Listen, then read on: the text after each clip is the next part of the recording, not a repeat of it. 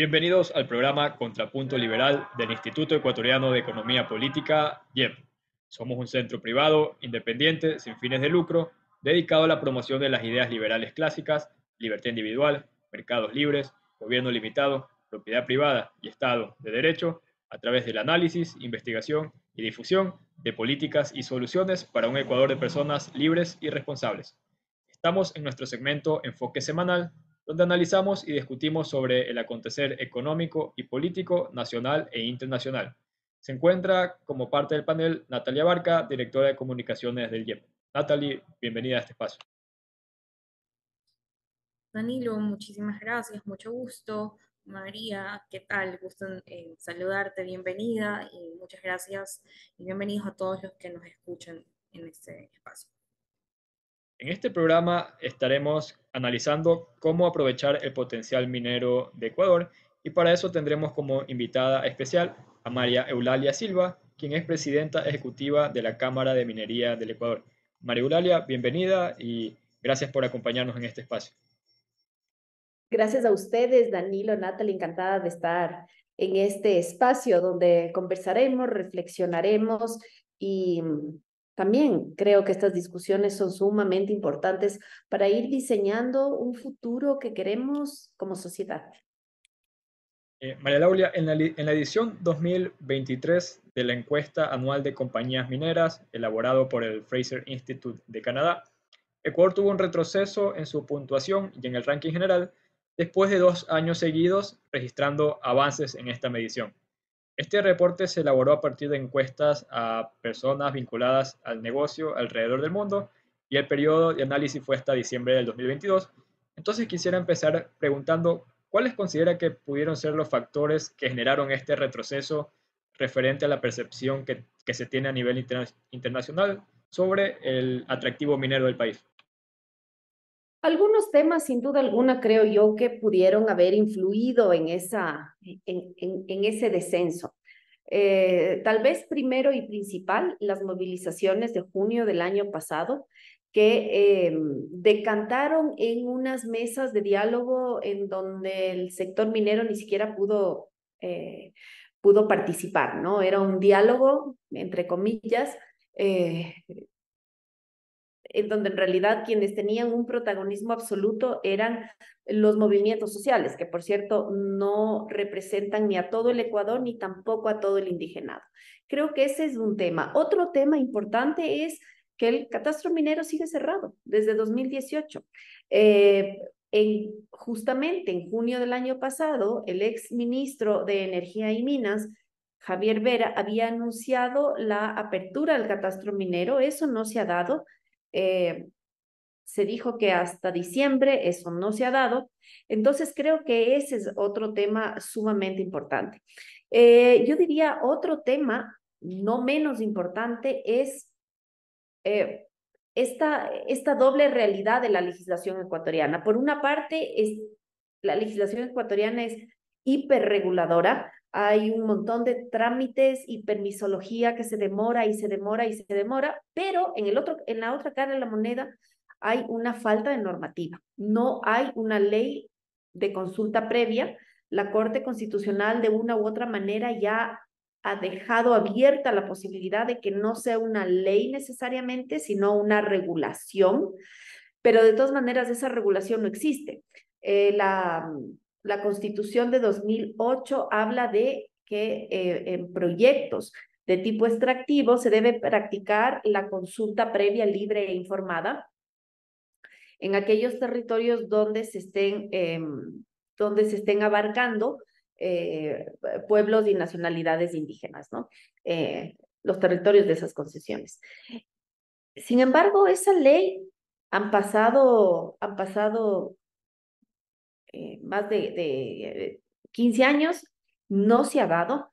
Eh, no ha habido esa, esa gobernabilidad suficiente como para que haya esta ley. Creemos que tampoco va a haber en los próximos años porque, bueno, primero, hoy por hoy no hay una Asamblea Nacional, pero cuando haya, a partir de, noviembre, habrán otros temas en agenda. Entonces, esa, es, esa, esa doble esa doble realidad de la normativa ecuatoriana, ¿no? Hiperreguladora por un lado y por otra parte una falta eh, de, normativa. Eh, otro, otro factor, y no, y no menor, creo yo, es la inseguridad que se ha vivido en territorio, ¿no? Eh, la inseguridad que en muchos casos está ocupada o está agitada por movimientos sociales con agendas políticas eh, específicas, eh, creo, que, creo que ha sido también uno de los factores. Eh, y parte de esta inseguridad en territorio, diría yo, también tiene que ver con la minería ilegal. La minería ilegal es una amenaza al, al Estado ecuatoriano y al Ecuador en general, pero en particular a la industria minera.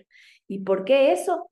Porque obviamente la, la minería ilegal, la narcominería, em, que es realmente quien, quien está atrás de, de la minería ilegal, eh, entra con una suerte de descomposición social en todos los territorios eh, que, que opera. Entonces, dicho de otro modo, o, o más bien dicho, sintetizando, ¿por qué ese descenso? Uno, movilizaciones sociales y una poca gestión por parte del, del gobierno nacional. Dos, Em, un catastro minero que sigue cerrado, a pesar de todo. Tres, la falta de normativa esencial para nuestro sector, como es la ley de consulta previa libre e informada. Cuatro, la inseguridad del territorio. Y yo pusiera un quinto, inclusive, que ahora ya está subsanado, afortunadamente, pero recordemos que hasta hace pocas, hasta hace un par de meses, carecíamos de una, eh, una mm, normativa de consulta ambiental.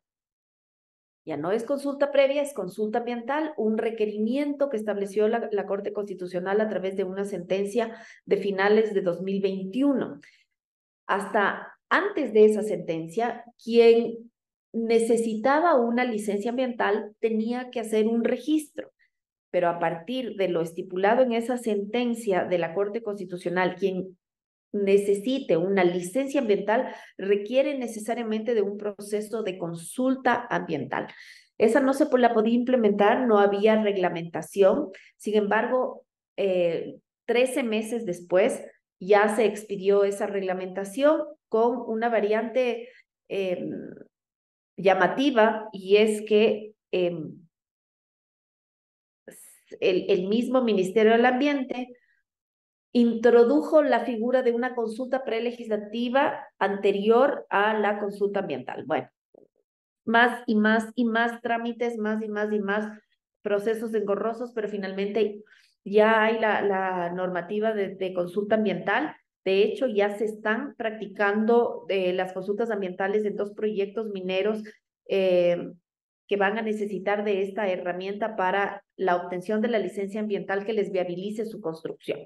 Eh, entonces, de este quinto elemento, que sería eh, la falta de legislación para la consulta ambiental, sin duda alguna debió haber influido en esa baja del índice Fraser, aunque como digo, hoy por hoy ya está subsanado.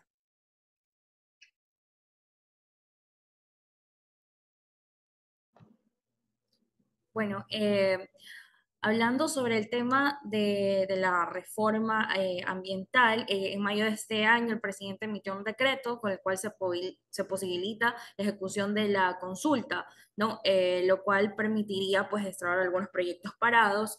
Entonces, quisiéramos saber si de pronto existen de pronto otros impedimentos más. En efecto, esa normativa permitirían, existirían otras trabas que podrían imposibilitar esto. Em, bueno, la consulta ambiental finalmente ya está reglamentada, eso permite ya su implementación. Eh, los dos proyectos, el proyecto Curipamba y el proyecto La Plata, ya han empezado esta, este camino eh, para la obtención, o sea, para la realización de la consulta ambiental como eh, base para la obtención de su licencia ambiental. ¿Qué otras trabas? Bueno, hay algunas otras trabas. Hay que, hay que recordar que hay una militancia antiminera eh, que no solamente se da a veces en territorio, sino también en las, en las, eh, en las cortes. Eh, hay algunos proyectos, importantes proyectos mineros, los cuales han sido objeto de acciones de protección por parte de grupos eh, de movimientos sociales o grupos antimineros, ¿no? esas, esos, esas acciones de protección también tendrán que ser subsanadas y, y, aquí yo hago, por ejemplo, traigo a la, a la mesa una, un caso, un caso de muchísima preocupación. Eh, y es el caso de Yurimagua. Es uno de los depósitos de cobre más grandes del mundo y está en la provincia de Imbabura. Es, eh, es un, yo he tenido la oportunidad de visitar el proyecto, es un proyecto sumamente bien manejado. Sin embargo, se le imputa una acción de protección por la no realización de la consulta ambiental. Pero resulta que la consulta ambiental es exigible desde el 2021 y ellos obtienen su licencia ambiental en 2014. Algo absolutamente eh, increíble de, de, creer que pueda pasar en un tribunal. Sin embargo, pasó. Entonces, la, licencia eh, ambiental de Yorimagua ha sido, ha sido suspendida hasta que no se realice la consulta ambiental, eh, contraviniendo todo principio de derecho. ¿Cómo es posible que una licencia obtenida, insisto, en 2014 sea invalidada en 2023 por una exigencia vigente desde, desde 2021? Es contraviene todo principio lógico de derecho de no retroactividad, con una novedad adicional. El juez que, que da paso a esta, o, el juez que resuelve esta causa, es un juez provincial que se posesiona un día viernes y que falla un día martes al martes siguiente de su posesión, apenas 48 horas laborables después de su posesión. Cuando solamente en audiencias eh, por temas de amicus curiae se habían llevado 10 días de audiencias de amicus curiae. Entonces, era un folio de 200, 300 páginas. Eh, nos llama la atención poderosamente cómo un juez en 48 horas laborables falla ¿no? Eh, tal vez, tal vez, o sea, no, no, no, me, no me atrevo a anticipar ningún, ninguna opinión al respecto, pero sí definitivamente llama la atención. Lamentablemente, el caso Yurimagua eh, no es el único caso. Hay montones de casos o, varios casos que también llaman la atención de cómo hay este activismo antiminero ya a nivel de cortes, ¿no? Eh, hemos visto los ecuatorianos con estupor eh, cómo en, las decisiones judiciales entre gallos y medianoche, eh, pues van contra, contra los derechos, lo hemos visto ya en varias ocasiones y en varios, y en varios casos, pero la minería responsable lamentablemente no ha, no ha estado exenta de eso.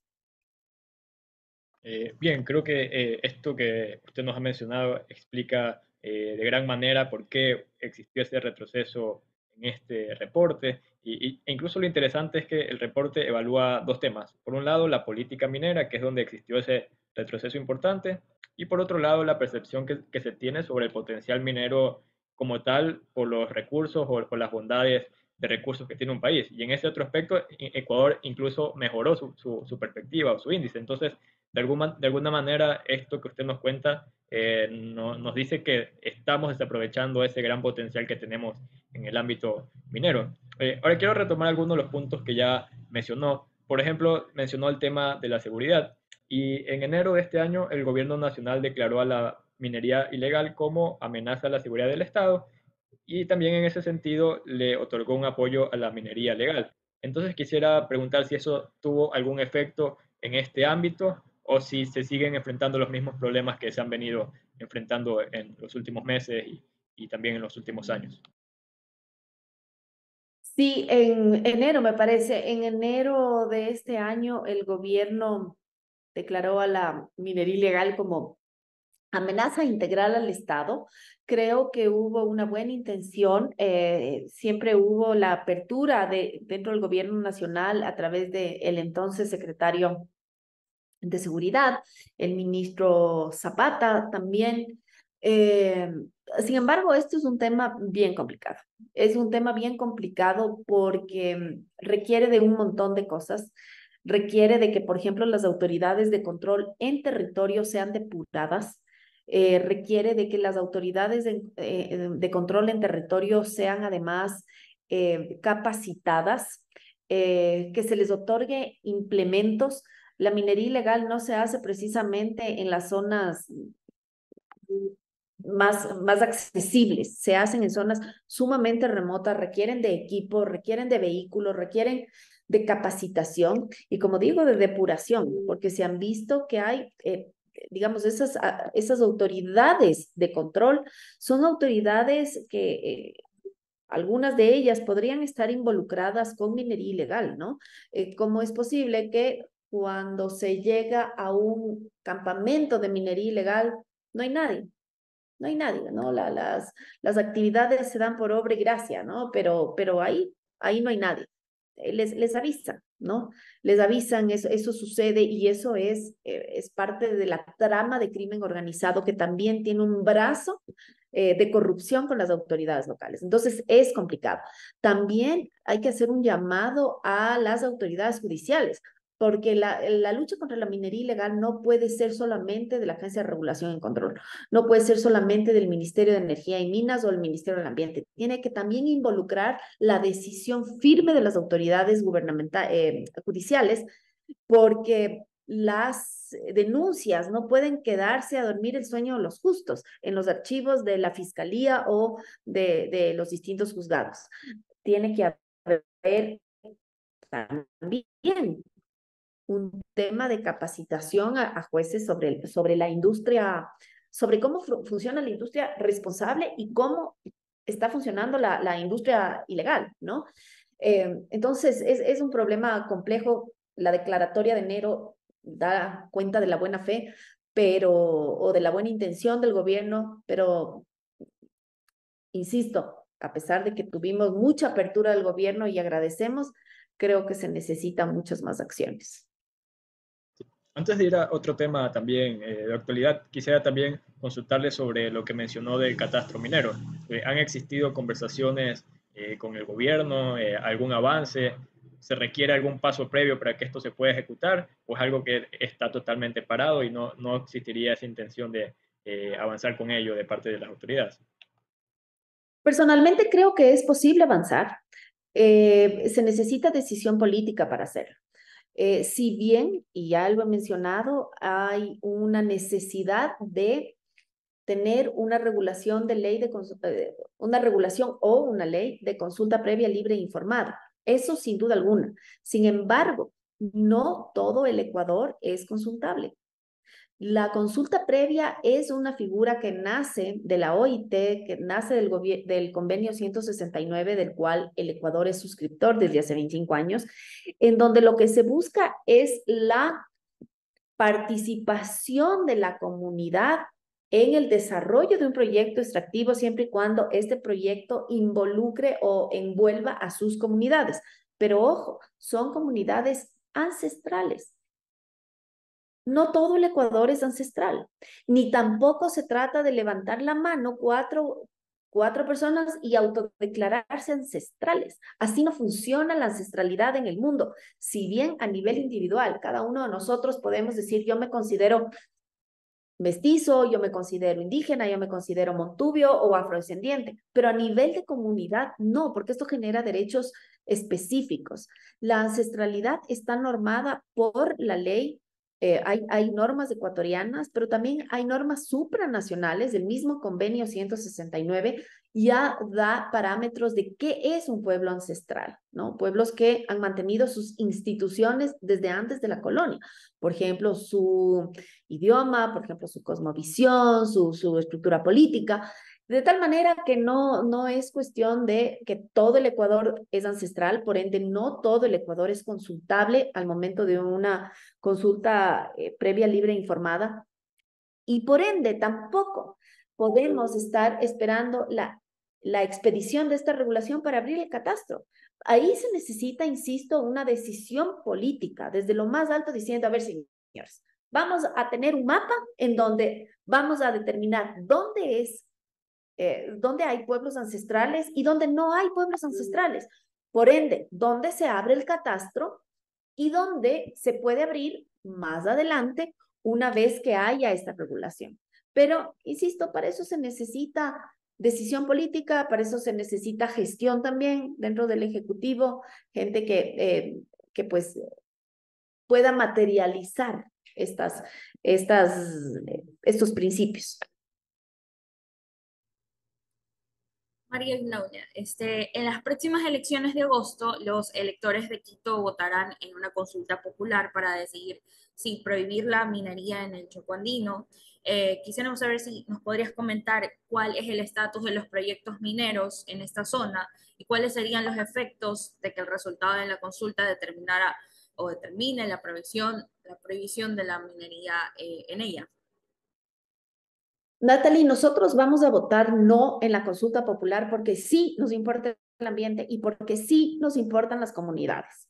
Si es que se da paso a la prohibición de la minería en el Chocó andino, no se estará eh, verdaderamente, no se estará eh, frenando las amenazas ambientales que vive esa zona. Esa zona está amenazada por minería ilegal, por tala ilegal y por tráfico de especies, por mal manejo en, el, en los colectores de aguas servidas. ¿Para qué entonces sirve frenar la minería responsable o la minería formal? No, no tiene sentido.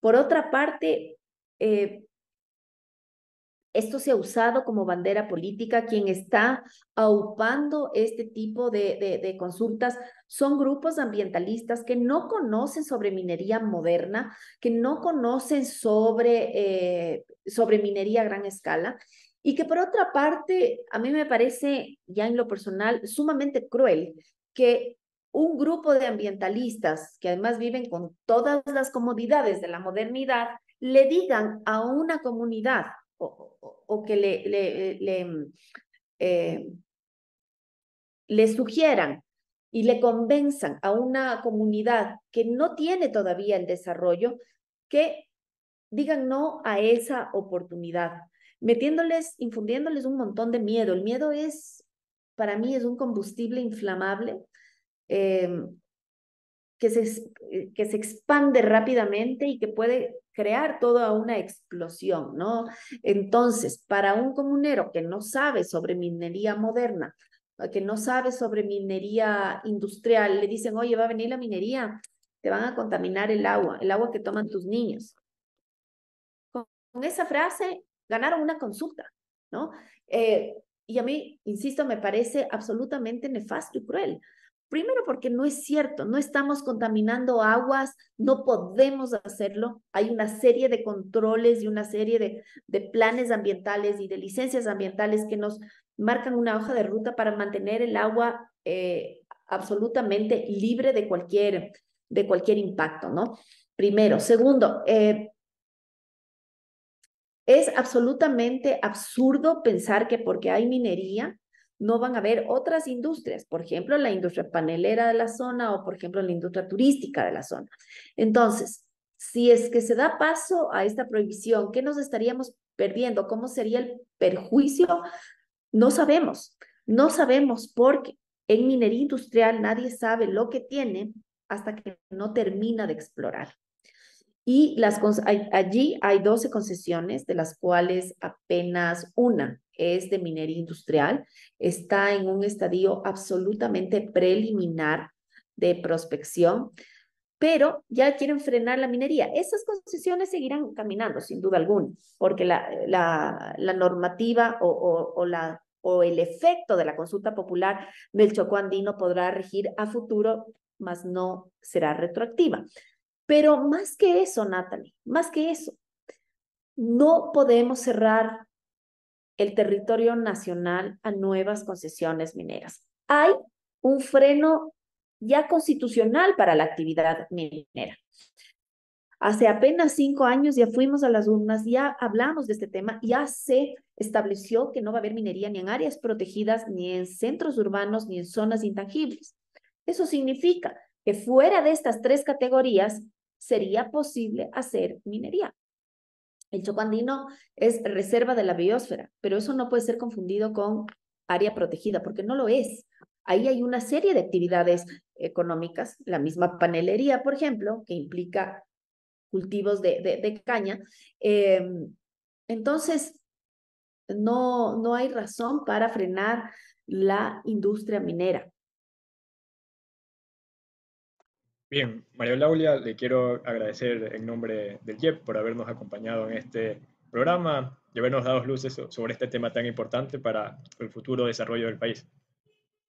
Danilo, Natalie y yo encantada de estar en este espacio. Cuenten conmigo cada vez que ustedes lo consideren así. Nuevamente gracias y gracias a todas las personas que nos ven y nos escuchan. Nos vemos en un próximo programa de Contrapunto Liberal. Chao.